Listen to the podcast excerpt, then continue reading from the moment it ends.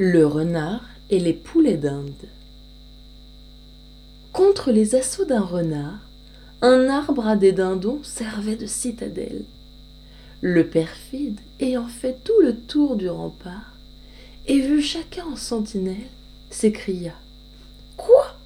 Ces gens se moqueront de moi? Eux seuls seront exempts de la commune loi.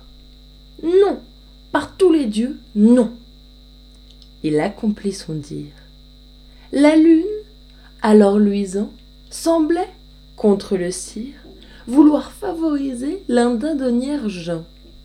Lui, qui n'était novice au métier d'assiégeant, eut recours à son sac de ruses scélérates, feignit vouloir gravir, se guinda sur ses pattes, puis contrefit le mort, puis le ressusciter. Harlequin n'eût exécuté tant de différents personnages.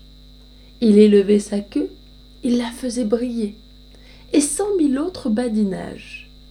Pendant quoi, nul dindon n'eût osé sommeiller. L'ennemi les laissait en leur tenant la vue, sur même objet toujours tendu.